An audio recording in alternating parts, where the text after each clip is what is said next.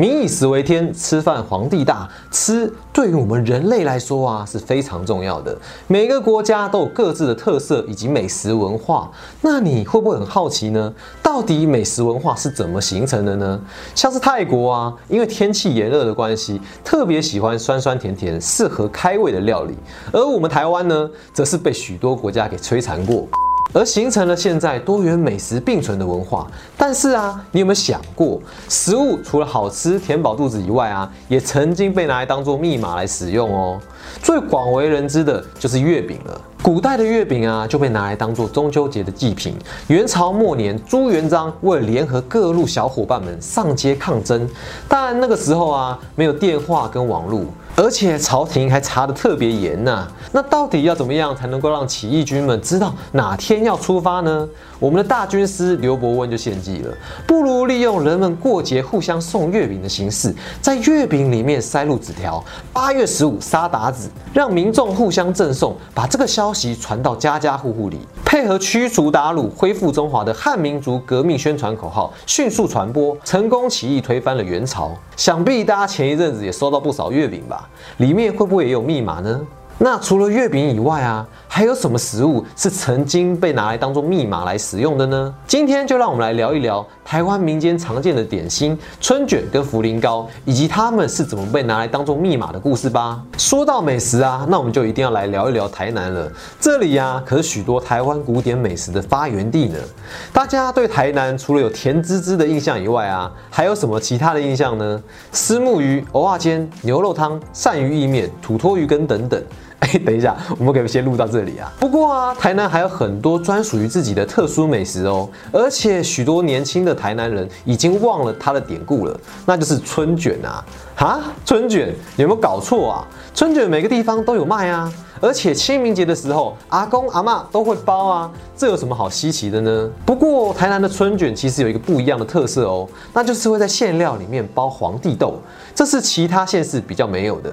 那我们就要来讲一讲啊，春卷里头包皇帝豆的故事。在说故事以前呢，我们先来聊一聊什么是皇帝豆。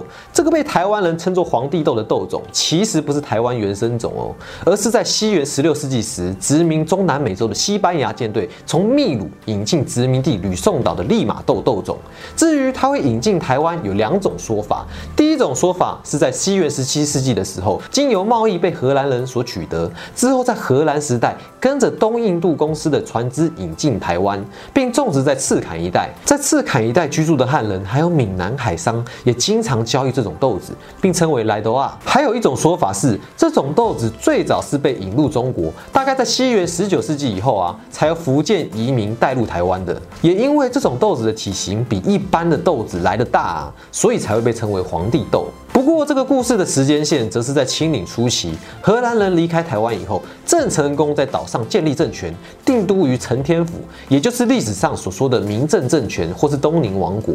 但这汉人国家维持的并不久，很快的就被强大清帝国给消灭了。因为在台湾的汉人大部分都是效忠明朝的移民，尤其府城这边的人，明朝价值又非常高啊。表面上服从清帝国，私底下却会常常纪念故国。相传思念故国的府城人会在清明节的寒食节制作春卷食用，是为了纪念明朝皇室与郑成功。这听起来还蛮特别的哦。主要有几个理由：第一个，清明节是纪念祖先的节气，但清明两个字是清在明之前呐，所以不会在这一天纪念明正，因为这样子意示着清帝国的地位比明朝还高，这样不行。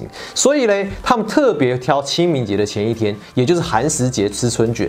第二个啊，府城人因为明朝价值很高，所以在春卷里面的馅料会特别放入皇帝豆，这意味着思念故国的皇皇帝。据说啊，在最早期的春卷里头只会放入一颗皇帝豆，这表示纪念明朝皇帝。有趣的是啊，之后府城的春卷馅料里面会放入两颗皇帝豆，哎，这就奇怪啦。人家都说天无二日，民无二主，皇帝不就只有一个吗？怎么会放入两颗豆？豆子嘞，这又得说到清康熙六十年的朱一贵事件。在朱一贵攻入台湾府城后，占领大天后宫称王，变成名义上大明朝的君主。但朱一贵抗清失败以后，部分府城人认为啊，大明朝曾经短暂复国过，于是啊，就在春卷里面再多放入了一颗豆子。不过时至今日啊，春卷里面的豆子数量到底有多少，好像已经不是什么重点了呢。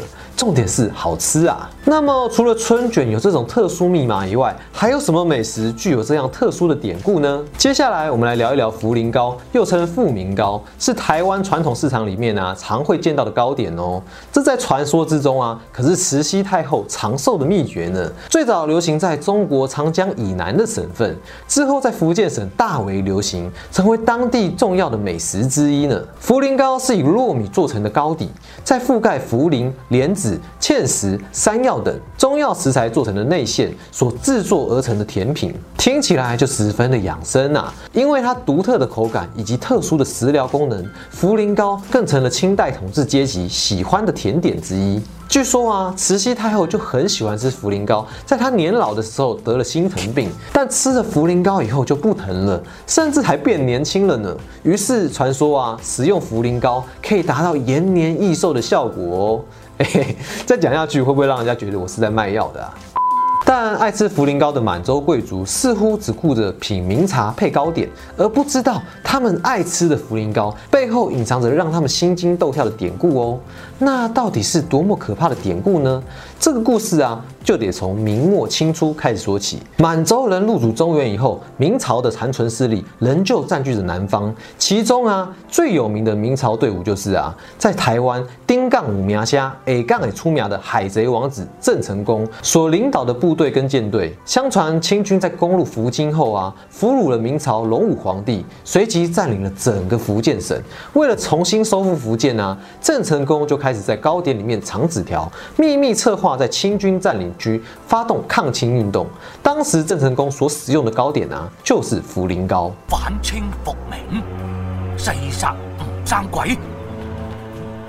另外也有说法是，清军占领福建省后，在这个地方进行了高压统治，并在城里面进行了大屠杀，这让在地人更是苦不堪言。于是，在闽南的同安县，有个李姓的商人，为了要结束这样的苦难，于是打算通风报信给依旧举着大明旗帜的郑成功。而这个李姓商人呢？也跟着同样支持反清复明的义士们制作茯苓糕，并在里面塞纸条，希望可以将糕点送到民政阵营，以策动民政军队与福建省内抗清人士来个里应外合，驱逐清军。为了避免情报外泄啊，李姓商人嘱咐其他人，这些糕点呢，里面藏着要给国姓爷的重要情报，不要让这些糕点给小孩子碰到了，毕竟小孩子嘛，傻傻的。